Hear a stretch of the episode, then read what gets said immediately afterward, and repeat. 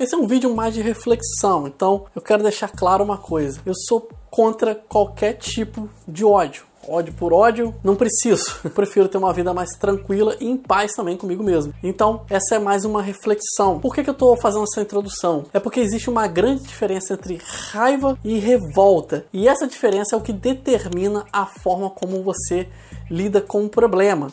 E por isso que eu acho importante a gente tocar nesse assunto. A raiva é algo mais irracional, a raiva ela é instintiva.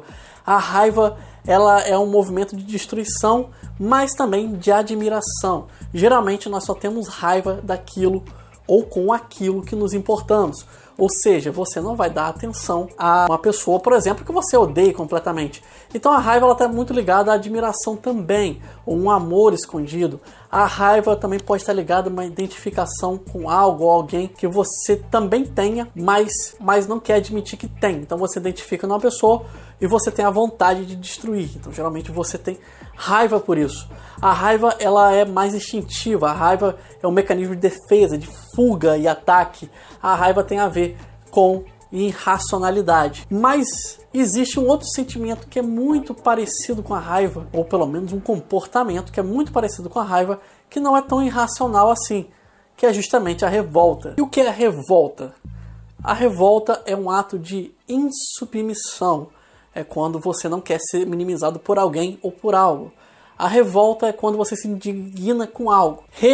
Revolta, a volta daquilo que fizeram com você. Então a revolta é fazer algo a respeito, não é simplesmente olhar um problema e tentar destruir ele ou gritar com ele ou tacar fogo nele. A revolta ela tem a ver com o ato de ação, de se indignar, se incomodar em ficar parado e fazer algo a respeito. E é importante dizer que eu não estou falando isso só em contexto social, não, tá? Eu sei que nós estamos numa época que aí nós temos questões políticas, temos questões sociais sempre sendo discutidas, mas o que eu estou falando aqui é um pouco mais profundo, é algo muito mais íntimo, é o que você sente aí da sua casa, me escutando ou me assistindo pelo YouTube.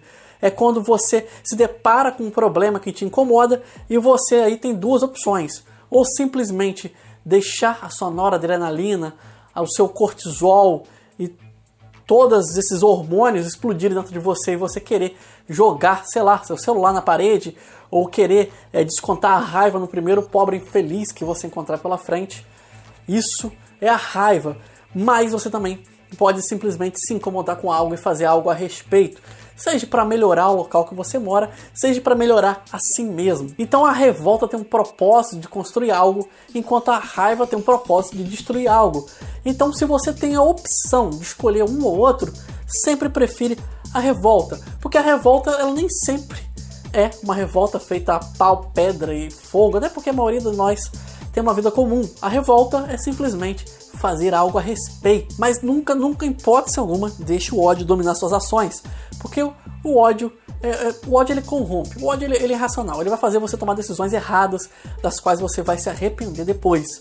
Então, dentre as opções, é sempre melhor aquela que envolve uma ação corretiva, uma ação onde você tem a certeza que o resultado final é algo melhor, ou pelo menos a tentativa de fazer algo melhor. E é bom sempre lembrar que várias batalhas as mais importantes da história da humanidade, muitas vezes foram ganhas sem sequer levantar um dedo. Né? Você tem personalidades como Dalai Lama, Madre Teresa, até Rosa Parks, que conseguiu provocar uma revolução. A Rosa Parks conseguiu ser um dos símbolos do movimento negro sem sequer se levantar, literalmente. Para entender essa referência, dá uma olhada na história, vale a pena. Dá uma olhada na história da Rosa Parks, que vale a pena se quiser entender essa referência. Então, se você se deparar com uma injustiça, com um problema muito sério, se revolte mas não se permita ser só mais uma pessoa odiando nesse mundo, porque com isso já tem gente demais, beleza? Foi só uma reflexão, eu achei legal trazer um pouco disso aqui. Você pode discordar à vontade, não tem problema.